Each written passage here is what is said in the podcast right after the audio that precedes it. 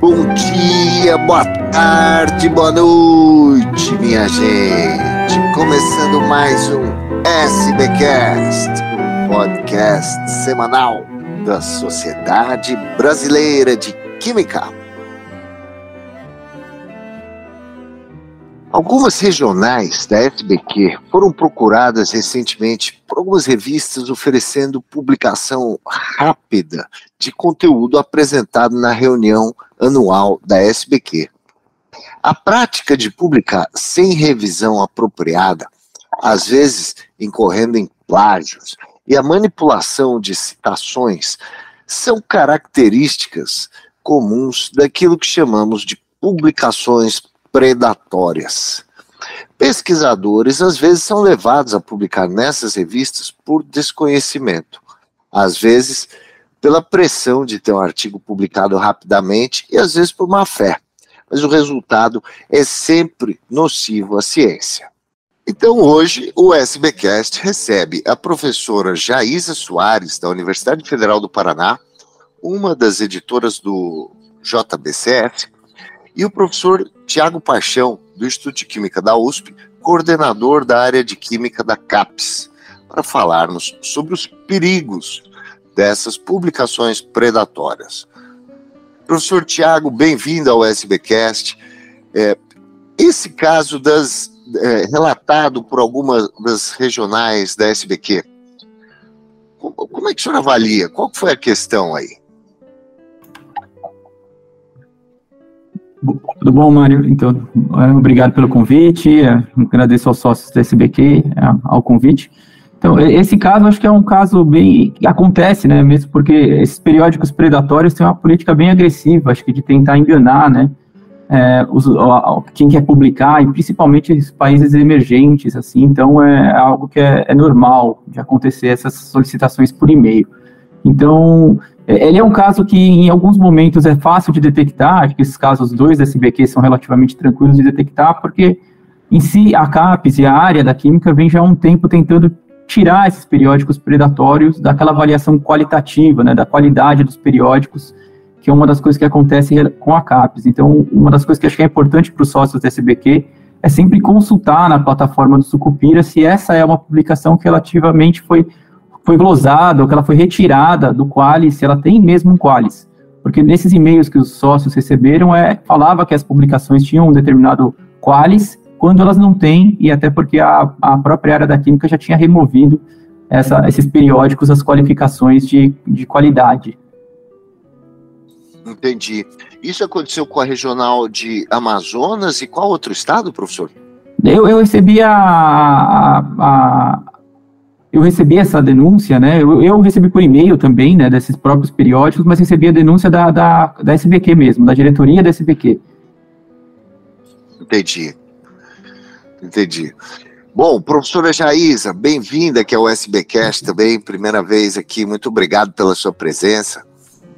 Professora Jaísa, como é que você avalia essa questão das publicações predatórias? É, é uma questão que impacta as boas publicações também, né? É, sem dúvida, Tiago, é, desculpe, sem dúvida, Mário, bom dia. Bom, dia, professor Tiago também. É, sem dúvida, isso, é, esse tipo de abordagem que os autores, é, a que os autores são, são chamados, né, ela, ela vai contra as boas práticas científicas é, de publicação, de, de, de, publicação científica, porque é, muitas vezes as pessoas que são convidadas ou desconhecem é, ou não, não têm o cuidado suficiente para localizar as informações necessárias acerca daqueles convites. E é, essas publicações, elas são caracterizadas de uma maneira geral por um processo de revisão dos artigos ou das, dos manuscritos submetidos que, se existente, quando existente, ele é muito falho. Então, é, em geral, a, a, atratividade dessas publicações é, está numa promessa de publicação rápida e simplificada, num, num, trâmite simplificado de publicação que não existe quando você faz o trabalho é, de, de revisão e de editoração responsável. Então, naturalmente, é, isso prejudica todos os periódicos e todas as casas editoriais que trabalham no, no, no mainstream, ou seja, na, na, na forma regular de avaliar os manuscritos submetidos para publicação. E prejudica não só isso, não só as casas editoriais, mas prejudica a própria reputação da publicação científica mundialmente falando. Porque a partir do momento em que se aceita trabalhos que são é, de qualidade baixa, ou que não passaram pelo crivo das revisões por pares, que é a sistemática que nós é, utilizamos, é, esse tipo de publicação de má qualidade vai para a literatura e contamina a literatura com dados, com, com afirmativos e com conclusões que, que não procedem e que se misturam às informações que são geradas por veículos é, competentes e responsáveis. Então, isso impacta toda a credibilidade da publicação científica mundialmente falando. Então, os danos são muito maiores do que possam parecer é, no momento em que um convite é feito. Sim, porque aí a publicação, é, vamos dizer, se torna oficial de alguma forma, cai na mão de um leigo qualquer ou de um jornalista, sei lá, e isso vai para a imprensa e né, na era da, das fake news, Exato. Tá, está criado o problema, né? Exatamente. Este é um dos pontos, porque quando a gente olha o problema sob um ponto de vista pontual, ah, alunos ou pesquisadores estão recebendo convites para publicação. Isso é comum. Nós recebemos quase todos os dias convites para publicação. É, a questão é quem convida e com que objetivos o convite é feito. E, nós vimos, nós passamos por isso muito recentemente na pandemia, a quantidade de informações sem, sem verificação, é, disseminada e, e, e utilizada por pessoas que não são necessariamente de boa fé, para é, contrapor visão científica é, foi muito grande. E nós ficamos todos atordoados, e, e, nós que somos cientistas ficamos atordoados, quanto mais o público em geral, que não tem como discernir, é, que, que não tem informações sobre a qualidade das publicações. Então, o impacto dessas revistas, desses convites feitos com intenção financeira, muitas vezes, ou imediatista, sob o ponto de vista do pesquisador, é, é, é muito maior do que simplesmente uma publicação é, avulsa na literatura. E, professora Jaísa, na sua visão, o pesquisador que acaba publicando nessas uh, predatórias, ele, ele é vítima ou ele é cúmplice? Simples, eh, Mário. É, muitas vezes, eu, eu, inclusive já, já tive oportunidade de transitar pelas, pelas páginas de algumas dessas editoras e inclusive de ver comentários feitos por autores ou possíveis autores. Então, é, nós temos um problema é, no país, no Brasil, e não só aqui, de, de desconhecimento. Muitas vezes a gente acha que porque nós, nós sabemos, ou porque nós falamos sobre isso nos nossos círculos, ou no nossa, nas nossas bolhas, todo mundo conhece. Né? E isso não é verdade. Ou seja, nós temos ainda é, muita, muita desinformação entre estudantes, entre pesquisadores de início de carreira. E também há a má fé há a necessidade de enriquecer o currículo, há a necessidade de cumprir um requisito é, de uma instituição para uma progressão funcional, há a necessidade de cumprir o requisito de um programa de pós-graduação descuidado. Né? Então, é, as pessoas, as coisas se aliam. Existe o interesse financeiro das, das casas editoriais e de editores especificamente, existe o interesse de publicação da pessoa que é contatada, existe desinformação e aí o sistema prolifera. O problema é que quando um pesquisador descuidadamente é, empresta sua reputação a uma dessas publicações, esse pesquisador contribui para contaminar todo o sistema. E, e isso é uma das, é, esse é um dos maiores problemas que nós temos. Então existem, existem aqueles que precisam da publicação num tempo muito curto, seja para uma progressão, seja para cumprir um requisito de um, de um curso. É, mas também existem aqueles que usam isso como prática para é, criar um, um currículo inexistente. E, por outro lado, do lado da, dos editores, há um interesse financeiro. Então, as razões para a publicação são diversas, mas eu, eu, acho que a gente precisa focar muito no que deve, no que nós podemos fazer para é, coibir ou, pelo menos, minimizar esse tipo de impacto. Professor Tiago, o que nós podemos fazer para coibir ou minimizar esse tipo de impacto? Como é que esse tema das predatórias é debatido dentro da CAPES? Mário, perfeito. Acho que a colocação da professora Jaísa, que eu também dou bom dia aqui, também foi perfeita, né? Porque eu acho que uma das coisas que a CAPES tem como missão, principalmente, é avaliar a qualidade dos programas de pós-graduação baseado em publicações. Então, esse é um dos pontos que eu acho que a CAPES sempre está muito de olho para olhar uh, e avaliar os programas de pós-graduação baseado nessa informação. E uma das coisas que aconteceu ao longo do tempo é que, principalmente, os, é, os pesquisadores, como a própria professora Jaísa colocou, pelo próprio sistema de ter que publicar por progressões, por regras de programas de pós-graduação, acabam caindo como vítimas ou cúmplices desse processo de publicação desses periódicos predatórios pela facilidade de tempo, né, e ao se pagar nesse sistema de pagando e conseguir publicar, conseguem atingir essas métricas. Uma das coisas que a CAPES vem discutindo muito é principalmente isso, né? Então, o Qualis tem um pouco dessa função de avaliar a qualidade e conseguir barrar, glosar revistas que já têm uma característica predatória muito bem definida e que se consegue é, avaliar muito bem que essa revista é uma predatória para remover do processo de avaliação. A gente não quer que os estudantes, programas de pós-graduação publiquem nessas revistas predatórias, já que, como muito bem colocado pela professora Jaís, é, a gente não pode garantir a qualidade daquelas publicações que podem até mesmo repercutir em mídias, né, mídias não acadêmicas, né, então jornais, como algo que é uma verdade e aí se espalha como uma fake news. Isso de, vai denegrir toda a qualidade do sistema de pós-graduação e dos cursos de pós-graduação.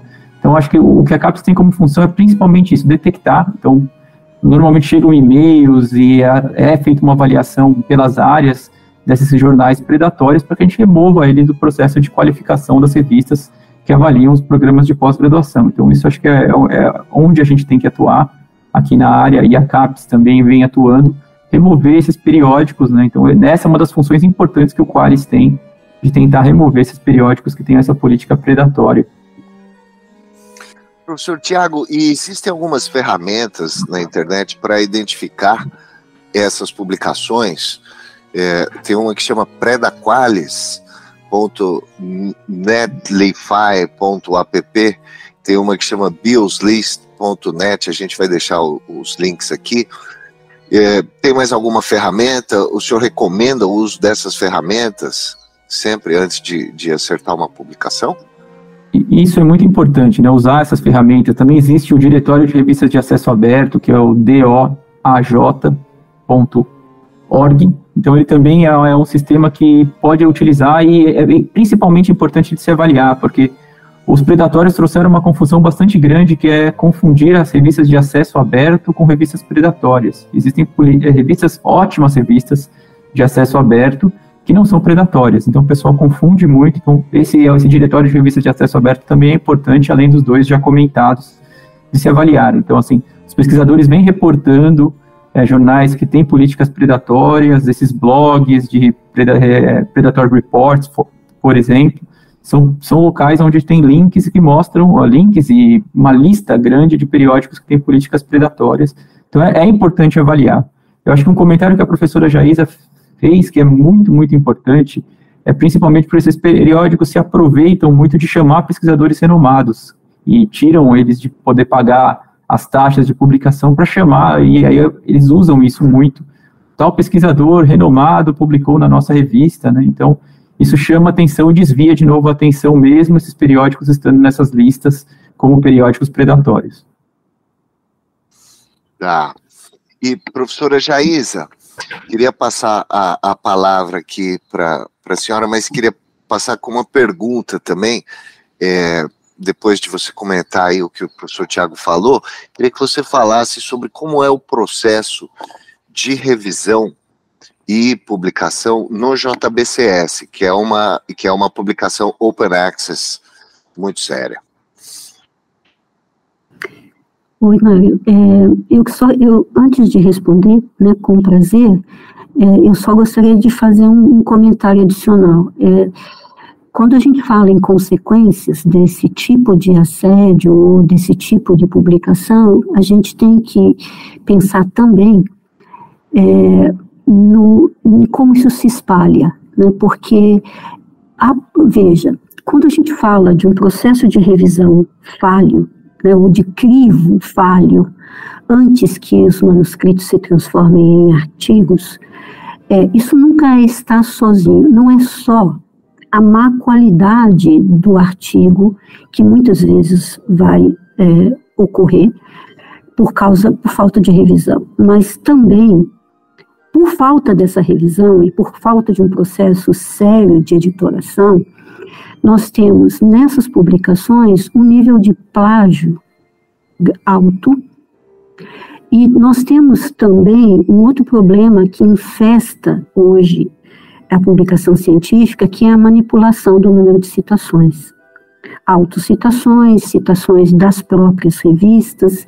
Nós poderíamos ficar falando sobre isso por, por dias, porque o, o tema é bastante interligado.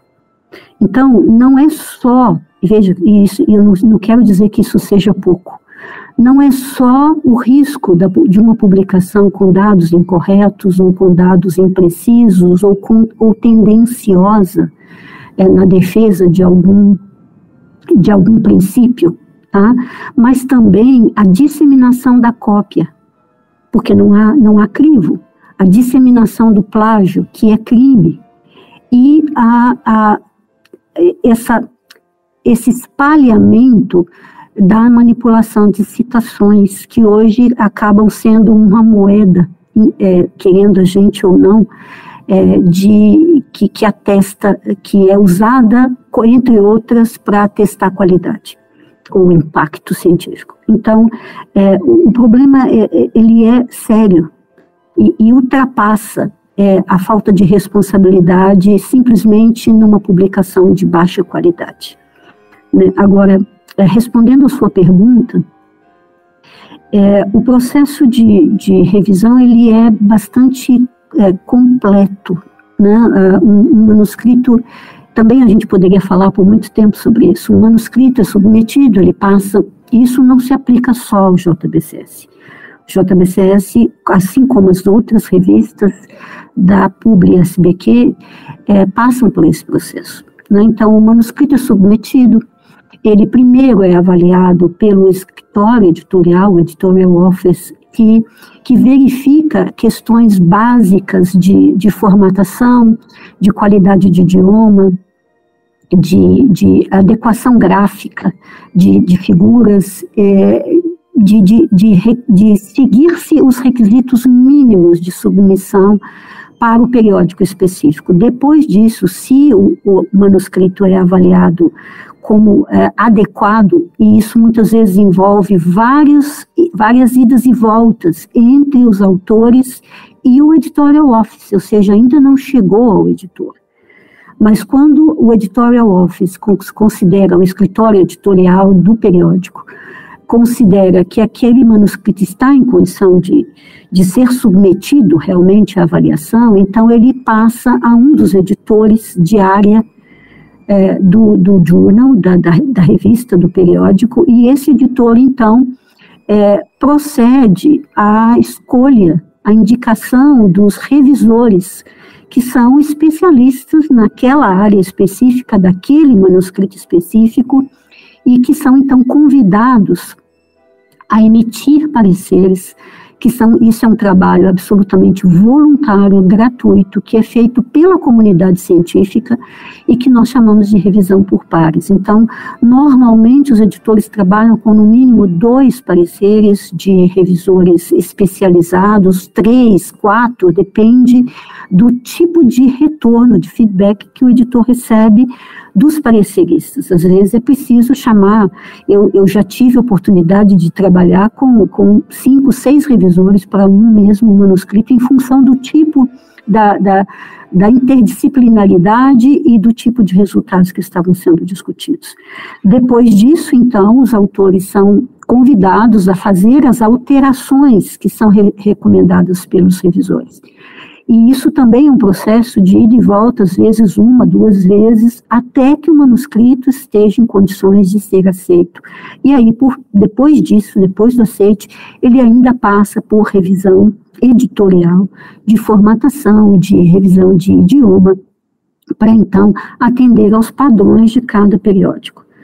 Então, é, é um processo que leva de, de 30 a 90 dias, dependendo do, do nível é, em, em, que o manuscrito é submetido, mas ele é fundamental, a revisão por pares, a revisão por esses especialistas de área, é fundamental, porque o manuscrito que entra e o manuscrito que é publicado são geralmente muito diferentes, porque eles são é, aperfeiçoados a, a partir desse, desse estudo feito pelos revisores a partir desses pareceres. Ele é fundamental e ele muda é, os artigos e, e, melhora os artigos, e é por isso que esse processo não pode ser contornado. E é isso que ocorre, em geral, nos, nos periódicos predatórios. O contorno é, se evita esse processo de revisão, e por isso é, eles podem garantir publicações em uma semana, em 15 dias né? Porque não, não tem nenhum crivo. E, e, no caso do, do JBCS, das revistas que fazem do jeito certo, quando o artigo é publicado, ele traz a informação de quantos pareceres ele teve e tal? Isso é uma, é uma coisa que fica transparente para o leitor? Não, isso fica transparente para os autores. Tá. O processo de revisão é um processo é, que existem duas formas: existe o processo cego e o processo duplo cego. Uhum. Ou seja, o autor recebe os pareceres, mas ele não sabe quem são os revisores. Assim se garante a liberdade para que os revisores possam fazer as críticas que eles considerem pertinentes. O duplo cego é quando nem o revisor, nem o autor sabe quem é o outro, né? Nas revistas da SBQ, na maioria dos periódicos científicos publicados no mundo, é, o processo é o cego. O duplo cego, é, ele é um processo que é utilizado por alguns periódicos, mas que em muitos ainda está em fase experimental. Mas o autor sabe quantos são os pareceristas e sabe, naturalmente, quais são as críticas que o trabalho dele está recebendo. O editor tem conhecimento de todo, todo o processo, obviamente. Na publicação, sai o nome, no caso das revistas da SBQ, sai o nome é, no rodapé da primeira página do editor responsável pela, pelo, por todo o trabalho de acompanhamento e de indicação de referes e de, é, de supervisão do processo de revisão. Sai o nome do editor, mas os, os, ah, os revisores são preservados é um processo realmente muito importante e tem essa característica do, do parecerista ser voluntário, né? E isso é uma coisa que sempre me chama atenção nesse processo. Isso. É, é um trabalho, olha, é, a gente tem que ser, assim, é imensamente e eternamente grato, né? A, aos revisores porque são pessoas que, sem. É, o reconhecimento que se recebe é um, é um reconhecimento é, que lista, existe hoje né, uma ferramenta que permite que os revisores ah, recebam reconhecimento, ou seja, é, na, na, nesse sistema editorial é possível saber quantos pareceres um determinado revisor já emitiu para as diversas uh, casas editoriais. Então, é, existe um reconhecimento que é indireto, É, e também dentro dos sistemas eletrônicos de, de processamento de manuscritos é, que, que são utilizados no mundo, é, também existe um, uma classificação dos revisores em termos da qualidade dos, dos pareceres que esses revisores emitem. Mas isso não é público. Ou seja, o trabalho é voluntário, é gratuito e, é, e muitas vezes a gente recebe pareceres que são obras de arte em termos de qualidade, de cuidado e a, a, contribuição que os revisores fazem para os periódicos, para os autores, é inestimável. Então, é, é, é, um, é realmente um sistema que, que, que, nessa ponta, na ponta dos revisores, ele é totalmente dependente do trabalho dessas pessoas e a quem a gente deve é, muitos agradecimentos realmente. É muito importante reconhecer o trabalho dos revisores mesmo. Estamos chegando aqui no final da nossa conversa. Eu queria ouvir as considerações finais de vocês, professor Tiago. Para onde vai esse tema no Brasil das revistas predatórias? Eu acho que esse tema é extremamente importante do ponto de vista que a professora Jaisa fez alguns comentários que valem a pena destacar, né, que tem esse tempo de publicação curto, né, antes de eu só concluir. Eu acho que é isso uma das coisas que a, a comunidade precisa se ater. Revistas com tempo de publicação curto tem alguma pegadinha, né? Então tem algo que vai enganar quem está publicando, mas o, o, caminho do que se vai, eu acho que os programas, principalmente pensando nos programas de pós-graduação, eles precisam, a comunidade e a comunidade química precisa se proteger, criando regras, criando contornos para que os programas e alunos não publiquem nessas revistas, né? Como eu comentei, a CAPES vem tentando proteger isso de algum jeito no Qualis, mas os programas têm que pedir para que os alunos não publiquem, disseminar, criar maneiras de disseminação de, olha, essa, de políticas de revista, como que as revistas publicam, que, da, da, mostrar as regras, criar o que seriam os predatórios. A comunicação é muito importante para essa geração e para quem vem chegando, então disseminar cada vez melhor e criar regras para que não se, a comunidade não publique em revistas assim, já que a gente teve um pouco, passou por um período muito onde é, se prezava muito pela qualidade numérica, ou e agora pode se prezar um pouco pela qualidade de citações, como a professora Jaísa colocou muito bem, né, essas revistas ainda também vendem essa política de citação, né, para que cresça em fator de impacto e que mostre para o pesquisador que ele vai ser citado se ele publicar naquele jornal. Então, eu acho que o mais importante é que comece a acontecer cada vez mais maneiras de disseminar a informação, criar regras, mostrar de uma forma bastante pública quais periódicos são predatórios, evitar que as, as novas gerações publiquem nessas revistas e para que isso seja acabe, né, ou minimizado, né, acho que com o tempo a gente vai conseguir minimizar muito bem esse processo, mostrando regras, criando políticas e cada vez mais é, é, reportando quando acontecer convites que são suspeitos, ou quando alguém chegar com algo suspeito, comunicar esse BQ principalmente para tentar evitar com que isso aconteça. Da forma como o senhor coloca, me lembra aquelas aquelas propagandas de investimento que prometem 10, 15% de lucro ao mês. Uhum. Exatamente. Ah, é. Professora Jaísa, suas considerações finais, por favor. Bem, é, o professor Tiago foi bastante feliz em, em ressaltar o cuidado né, que a CAPES tem tido há, há muitos anos com é, o crivo feito no Qualis eu acho que nós temos uma responsabilidade coletiva, e sempre na né, ciência a gente tem responsabilidade coletiva. É, os programas de pós-graduação precisam ser alertados, e eu acho que aí nós temos dois momentos bem próximos de nós que é, seriam bons momentos para mais uma vez falar sobre esses assuntos, que seria um workshop da pós-graduação na próxima reunião anual da SBQ, é, que é um, um, espaço em que estão, né, do, do qual participam é, se não a maioria, dos coordenadores de pós-graduação em Química do país, então é um momento em que a SBQ pode é, se, se, é, se voltar né, e, e, pedir a esses coordenadores o máximo de cuidado, mais cuidado. Né? A, na, a própria CAPES, a própria área da Química, talvez pudesse utilizar o seminário de meio termo, que eu acredito que vai ocorrer em breve também, para mais uma vez chamar a atenção, porque quando a CAPES fala, as, as, os programas de pós-graduação escutam. Então, isso é, é, fundamental e eu tenho certeza que essa preocupação existe né, na, na comissão diária.